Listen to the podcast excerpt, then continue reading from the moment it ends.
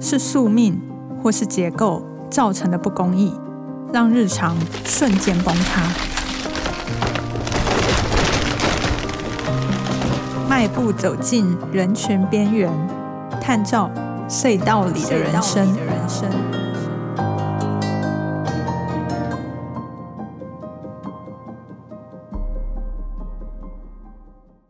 大家好，欢迎收听由静文学与静好听共同制作的节目《隧道里的人生》。我是静文学文化组记者吕以龙。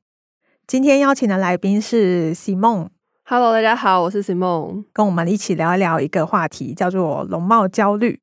社群媒体蓬勃的年代，手机随手一滑就可以看到网络上面到处都是身材好、容貌佳的精致照片。对照之下，我们忍不住就会觉得自己是不是鼻子不够挺、下巴不够尖、脚不够直、腰不够细？拍照之前都要调到一个完美的角度，开好滤镜，才敢把拍好的照片放到社群媒体上。或是为了追求理想的外形，过度减肥，导致健康出问题。这些对外貌不满意或是没自信的状况，就被称为容貌焦虑。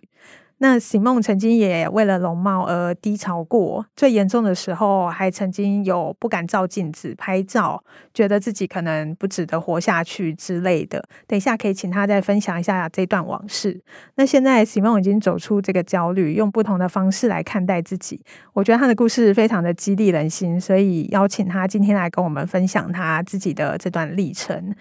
那之前在研究这个题目的时候，我有听 Simon 自己有一个 podcast 的节目，叫做《吃宵夜造口业》，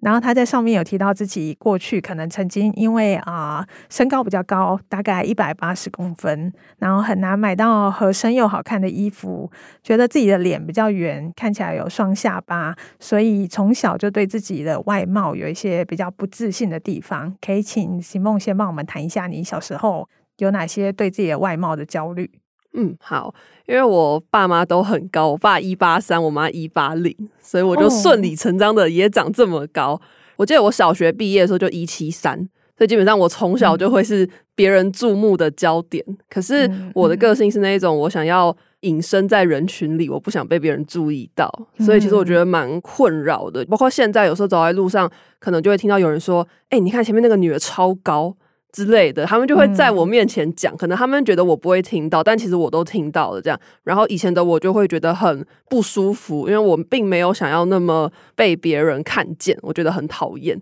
对，这个是身高的部分，嗯，然后还有一些，比如说像是因为我的皮肤有酒糟肌，然后酒糟肌基本上就是一种，只要天气一热，或是你稍微一活动，你的皮肤就会变得很红。然后它那现在夏天快到了，对对对，非常可怕。它会伴随着可能痘痘，然后你整个脸就会很红。包括像有些医生都会建议说，夏天不要太早出门。那那有什么办法？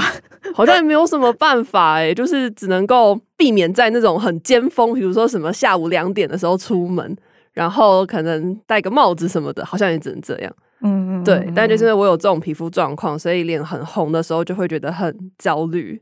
然后再，我觉得我自己的脸很圆，是那种我不管怎么瘦脸都还是很圆的那一种脸，所以我就会觉得我的双下巴很丑。就是我花了很多时间去可能修图啊，或是去做那些什么瘦脸操，但是都没有用。然后我有曾经想过去打什么瘦脸针，但是我又很害怕，所以就一直没有去做。大概就是我对我自己焦虑的部分。呃，我们那个时候在约访问的时候，因为我有先跟摄影聊了一下，嗯、就是容貌焦虑这个议题，然后给摄影看了一下 Simone 的照片，然后我们的摄影大哥马上说：“长这么可爱，有需要容貌焦虑吗？”我不知道哎、欸，就是我觉得这可能是我很。焦虑的其中一个理由，就是因为别人都会说：“哦，我觉得你长得很可爱。”但是我看到了我自己，就会觉得我不好看，所以可能我自己心里也会觉得说：“为什么别人说我好看，可是我觉得我自己很丑？”就是那种很矛盾的感觉。对，像我在访问这个题目的时候，有蛮多的个案，也是每个人看起来都。非常的正向健康，然后身材也都非常的均匀，但是他们都会担心自己不够瘦，然后会为了达到理想的体态，严格的控制饮食。曾经有一个受访者，他还因此而停经掉发。哦，真的假的？对，他停经大半年这样子。然后还有一些受访者他会去买市面上俗称的减肥针，它是一种胰岛素激素，是第二型糖尿病的患者用来控制血糖的。嗯、然后因为它可以增加饱足感，降低食欲，所以你一整天不吃都不会饿。哦，是哦，对，所以他就是因此的体重掉到四十五公斤以下，然后他就会觉得啊。减肥的效果非常的显著。嗯，那像席梦自己有曾经可能为了达到理想的体态做过哪一些疯狂的行为吗？我自己最胖的时候有到八十六公斤，那是真的已经就是连 BMI 都超标的情况，所以我那时候就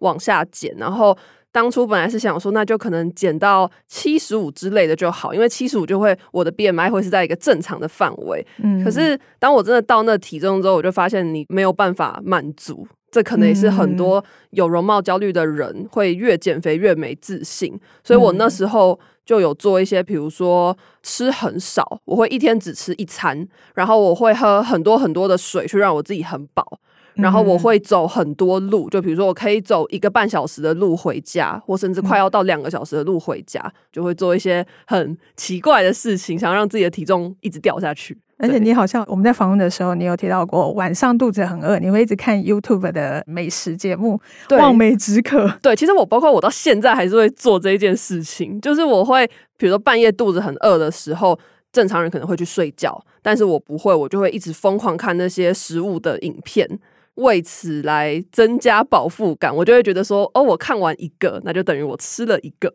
就大胃王啊，他吃了这么多，我应该也饱了。对对对对对对对，我会去看那种什么暴食的影片，他吃超多，然后就会觉得好了，我也吃了这样。对，哎、欸，你那个时候有跟我提到说，就是像模特的身高体重比是身高减一百二十。对，没错，身高减一百二十会是模特儿的体重，所以你也曾经有就是追求这个数字比例这样子。有，我就会觉得说自己好像应该要这么瘦，而且有的时候走在路上，比如说什么东区、什么西门町、信义区那种大家会比较特别打扮的地方，就觉得怎么每个人都这么瘦，嗯、就是我就觉得天啊，怎么那么瘦？然后我在看我自己，就会觉得哦，好胖哦。嗯，所以那曾经也就是为了减肥，然后一天吃一餐，然后拼命喝水、走路这样子。对，就我会觉得不是很健康的减肥方式。那除了拼命减肥，还有因为容貌焦虑出现什么行为吗？像是我蛮多受访者他们会拍照就要瞧很久，不开滤镜绝对不会上传自己的照片，然后照片也一定都会修图。对，我也会，我那时候是，比如说我今天有化了妆。然后我就会想说，我出门前一定要拍很多照片，因为我都化妆了，我要经营我自己在社群上的形象，我要让别人觉得我很好看，嗯、所以我通常出门都会留半个小时是自拍的时间，然后手机里面就会有很多，我觉得可能有几十张很相似的角度的照片，我就要拍到一张我最喜欢的，嗯、而且拍照还要用那种美机的相机，我不会用原相机拍照。而且美肌相机它会有一些设定，比如说嗯、呃、美白啊，或是一些什么肌肤的纹理，那个数值我研究很久，才终于研究出一套我觉得最适合我的数值。你说可能亮度，然后纹理数字在哪里？这个是黄金比例。对对对。然后拍完之后还要套滤镜跟修图，比如说我可能就会推我的脸，左右两边的脸，推我的双下巴，就是我会很精雕细琢的去修一张图，但是你又要看起来很不经意，所以通常这样。这样子一个发文的动作可能会花我快要一个小时。那在外面可能聚餐大家合照那种，你就会看到照片就生气，想说滤镜也不开一下。我会觉得很焦虑，就是我有一段时间是我很不想要被别人拍照。第一个是我身高比较高，所以其实很多人拍我会从下往上拍，那就会很丑，他没有办法平平的拍。嗯、然后再加上有的时候很多人的合照会。呃，我闭眼睛，可是别人眼睛是张开的，就是、oh. 对对对，所以我就会觉得我在合照里很丑，所以基本上外出我会很避免合照。那如果要合照的话，我也不会发在我自己的社群，别人 tag 我，我也不会转分享，就是让他消失在对，让他消失吧，就让他出现在那个人板上就好，对。诶，像你刚刚有提到，你有酒糟性皮肤炎，就是皮肤蛮容易红肿的。嗯，因为我们在访问的时候，你有提到，其实大概四五年前，曾经有一段更低潮的时候，嗯、然后对于皮肤的状况一直没有办法达到一个你理想的状态，然后反复发作，会让你包括精神也非常的沮丧。可以分享一下你那时候容貌焦虑最严重的时候的状况吗？嗯，因为那时候是。我觉得可能学生的时候一直在熬夜，所以皮肤就是真的长了很多很红的痘痘。然后我去看皮肤科，可能看了半年、一年左右，它就好起来了。所以我当时就觉得说，哦，我应该这辈子不会再受到这种困扰。结果隔了半年左右，它又开始发作，所以就是一直很反复。因为很反复，我就会觉得说，我连我自己的脸都照顾不好，我是不是一个很糟糕、很没有价值的人？然后看到别人的照片，就会觉得说哇，他怎么连素颜都可以长得这么好看？就是肌肤水嫩，对对对对肌肤红肿。对对对，然后因为这个关系，所以有的时候我洗澡我不会看镜子，就是我会在我自己素颜的时候去避开所有的镜子，因为我不想要看到那个样子的我，就看到就会觉得心情更差。对对对对，就觉得很不舒服。然后以前我换手机之前的备忘录里面就会有很多，我会自己打一些，比如说什么，呃，我觉得我的皮肤怎么会这样？我觉得我自己长得很可怕。好像全世界只有我在经历这种皮肤问题，就觉得很伤心的时候，然后又觉得是一个轮回地狱，好像永远都没有尽头。对对对对对对，就觉得为什么是我啊？为什么别人的皮肤他根本也没有在保养，然后他就可以这么好？你有提到说有一阵子你发现自己是身体异形症，嗯，然后会有点分不清楚自己到底是镜子里看到的自己是真的这个样子，还是别人拍照拍到的你才是真实的样子？对，就是我觉得这种感觉很难去跟一个没有的人形容。可是我那时候就是会觉得，我在不同的平面看到的我都长得不一样。比如说，我家厕所的镜子，跟我桌上的化妆镜，跟我自己的自拍，还有别人拍我，或是家里电梯里的镜子，就会觉得每个镜子我看到的我自己都有一点点不一样。然后我就不知道为什么会这样。或是像其实刚刚提到，我会避免照镜子的时候，但有的时候会疯狂照镜子，嗯、就是会出现那种很极端的现象，就我自己也不知道为什么，哦、然后还会很想要把身体弄平，嗯、对，就是我觉得这是身体异形症的人跟没有的人很不同的地方，就是没有的人他可能是会想要身体有曲线，嗯、但是身体异形症的人就会很想要把自己弄得平平的。比如说像我好了，我就会一直去抠我自己的脸，我想要把我的脸弄得很平，或者我会去抠我自己的皮肤，就是会希望自己不要有任何的曲线或是线条，我会想要把自己弄得很平。我觉得它是一种很难去描述的感受，但是你就会知道你自己的审美已经很奇怪了，因为你不是想把自己弄健康，你只是会一直去抠去抓你的皮肤，然后去想办法把自己弄得很平。对，所以我当时就是因为这样子，然后就发现哦，原来我好像有这个症状。我看《华尔街日报》在二零二一年的时候有一个报道，它就揭露 IG 内部的研究调查，它显示三分之一使用 IG 的青少女会因为使用这个社群媒体，导致自己更讨厌自己的身体。然后，因为像席梦其实也才二十出头，就是是网络原生世代，也蛮早就开始接触社群媒体。你有感觉到像这些容貌焦虑啊，或是对外在的比较心、不自信？跟社群媒体的发达有一些关联吗？我觉得超有关联诶、欸，我觉得这可能是我们这一代很喜欢用社群的人要去面对的一个问题。嗯、就是我觉得会分两种，第一种是你会一直看到别人好看的照片，对对对对，就觉得压力很大。然后另外一种是社群上很多人都会说什么哦，你要爱你自己的不完美，比如说你要爱你自己很胖，嗯、可是。我那时候就会觉得说，我为什么一定要觉得这一些东西很美？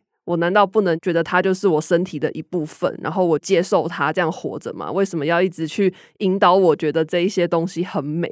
就我觉得这样子的发文其实没有在帮助容貌焦虑的人，他还是在教育这一些人，你必须要觉得你自己很美，只是今天这个美的判断标准不一样，但我觉得这样是不健康的。诶，那像可能包括像 IG 这些社群媒体，因为他们都是以图像为主，嗯，所以很容易会，即便你知道上面大家可能都是修过图、有用过滤镜，但是你还是忍不住会赞叹别人怎么这么好看，怎么自己好像没有办法变成那样。对，而且我觉得其实大家都蛮会修图的，就是大家可以把图修的很自然，所以其实有时候我也不知道那到底是他修图过的，还是那是他本来的样子。对，所以就会觉得哇，她很漂亮，或是就算她本来不好看，可是她化妆之后变得很好看，我也会觉得说哇，她怎么这么会化妆啊？我怎么化完之后还是长这样？而且这些以图像为主的社群媒体，其实它会造成大家铺天盖地的比较，因为它已经不只是容貌或身材，可能还有生活风格啊，或是你整体的一个人的气质氛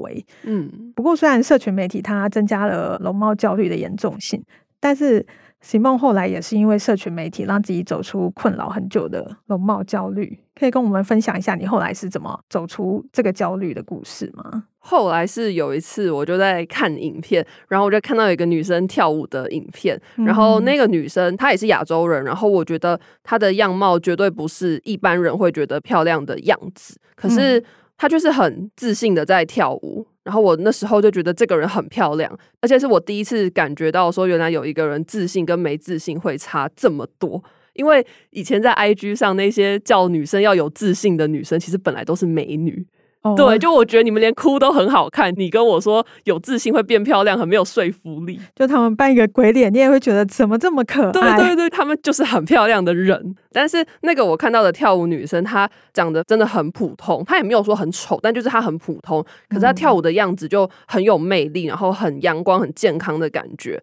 所以我就把她的影片全部都划完，然后我就看到她的影片，就会有一种哦，原来有自信可以这么漂亮，那我也想要尝试看看。所以就以前没有自信的时候，我就会去看他的影片，或甚至我会去听他那些影片里面用的音乐，去然后有一种增加自己自信的感觉，活在那个氛围，就是这个自信的氛围，我也想要有。对对对对对，嗯嗯。哎，那这个女生这么鼓励你，你后来有跟她有什么互动吗？我后来有写讯息给她，就是跟她说：“哦，我是一个。”容貌焦虑到有身体异形症的人，然后我看了你的影片之后，我觉得对我有很大的鼓励。然后他有回信给我，他就说他也没有想到说他自己只是喜欢跳舞才拍影片，但是这些影片原来也帮助到别人，他觉得很开心这样子。然后我被回复的时候，我也觉得很开心。嗯，对。所以你现在觉得你自己已经完全可以放下这个容貌焦虑的问题？我觉得可能八成，就是有的时候自己站在镜子前面，还是会觉得哦，我怎么